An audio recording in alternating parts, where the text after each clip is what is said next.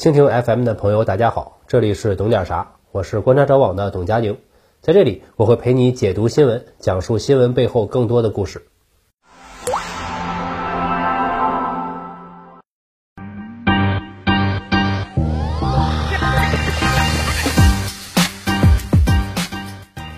各位好，我是董佳宁。在中国大陆，你经常能看见各种用台湾冠名的食物，包括但不限于台湾手抓饼、烤肠、奶茶、鸡排等等，存在感堪比新奥尔良。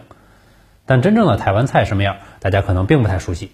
本期节目我就介绍一下：一是当做科普，看看台湾菜到底是怎么回事儿；二是给大家打个心理预期，哪天统一了，得知道吃什么来庆祝。今天很多人会觉得台湾菜口味可能是甜口。这其实是受到了南甜北咸的影响。古早时期，台湾实际上属于咸口派，原因是气候，台北亚热带，台南热带，夏天热得像蒸笼，白天干活大量流汗，必须多补充盐分。另一方面，气候潮湿不利于食物储存，肉类、水果、蔬菜都得经过盐的洗礼。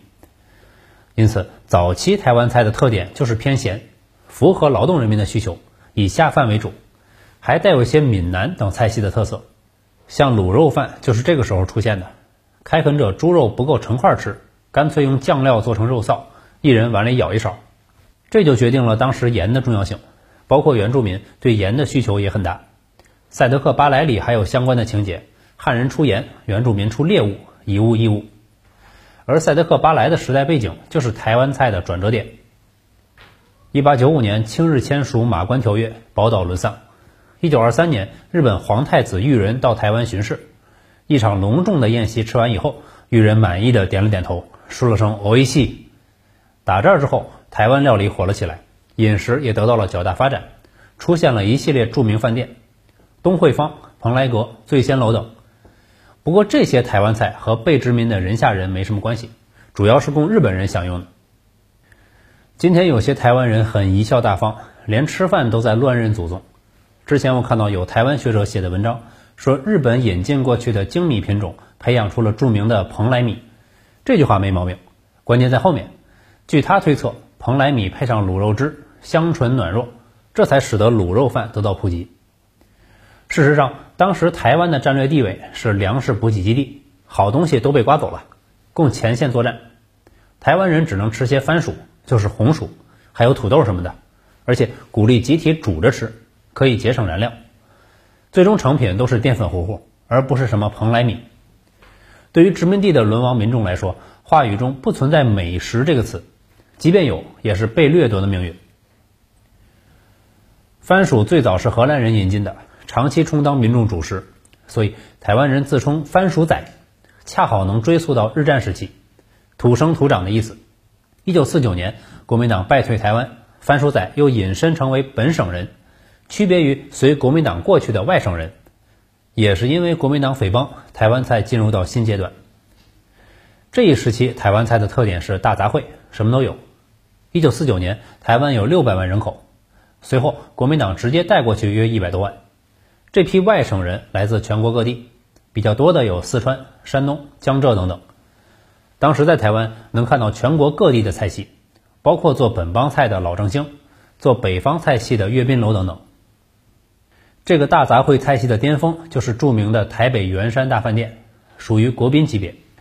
李安的电影《饮食男女》里，男主角老朱就曾经是圆山大饭店的主厨，精通川扬潮浙各菜系，光站在那里也是一本活菜谱。我们看老朱的做菜手法，就是典型的融合厨艺。松鼠鱼属于江浙菜，爆炒双脆闽菜，扣肉粤菜、赣菜、湘菜里面都有。国民党军官像楚云飞这个级别都有自己的私厨，败退台湾的时候，他们也把优秀的厨艺带过去了。最有名的就是彭长贵，本是湘菜厨师，在蒋家当过御厨。一九五二年，美国第七舰队司令访问台湾，彭长贵负责掌厨，为了整点花样，创造了左宗棠鸡。第七舰队司令品尝之后，说了一声“おいしい”，这道菜从此打下了名声。左宗棠鸡本来是咸辣口味的。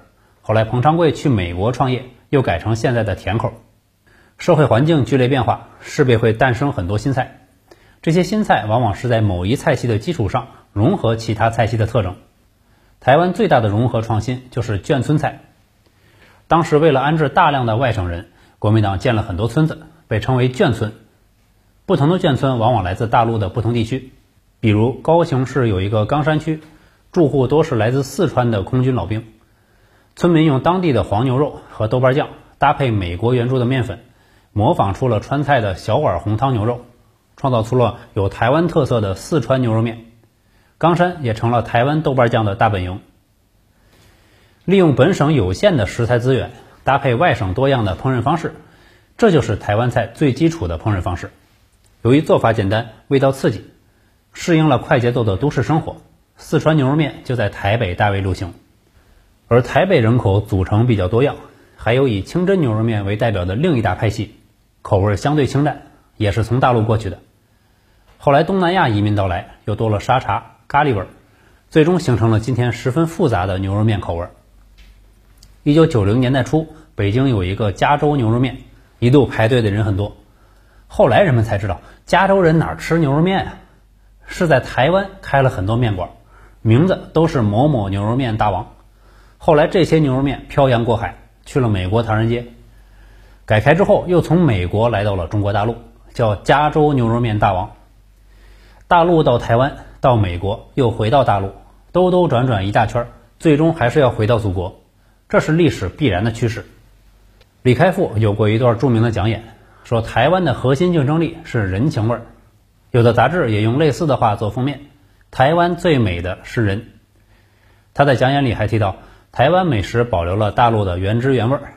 台湾的北京菜比北京的好吃，闽南菜比福建好吃，四川牛肉面比四川好吃。他这个结论不知道是怎么得出来的，可能烹饪的时候单加了人情味儿的调料包。李开复曾经可是呼风唤雨。他在微博上发表了很多极其恶心、下作的言论，不知道是他交给运营公司，还是他本人，或者是两者都有。他对于台湾菜的评价，正说明了外省菜对台湾的影响。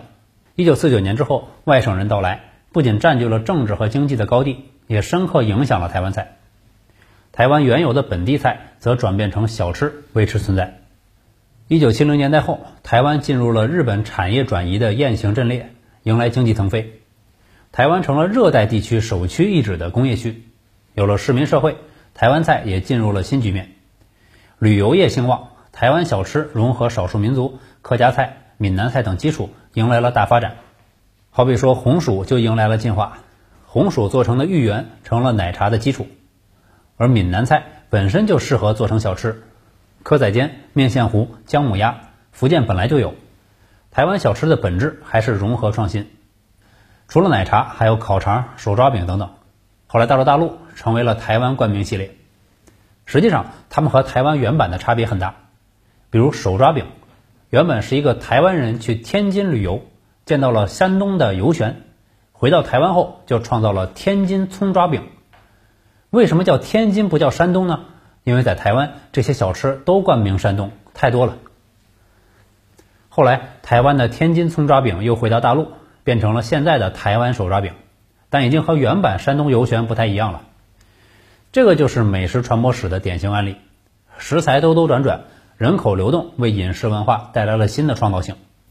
等统一之后，我们大家可以去台湾逛一逛，说不定又会产生什么新的东西。而正餐领域的圆山饭店霸权，伴随国民党下台、老厨师退休、外省军工教的文化高地逐渐瓦解，结合市民的新需求。又诞生了新派台湾菜，特点是进一步融汇百家之长，创造了一种口味的平均数，甜咸辣都有。台湾盛产水果，大量入菜，更加丰富了口感。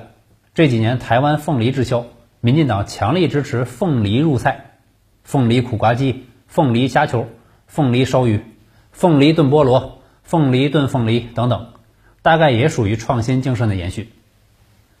近代台湾菜的变迁，生动地说明了消费人口的基数和流动性是饮食文化的创新源泉，可盐可甜，可酸可辣。当代的台湾菜深受女性喜欢，是都市生活的新选择，约会时不出错的典型。但这也意味着台湾菜的致命缺点就是不够个性化，缺乏单一口味方向的探索。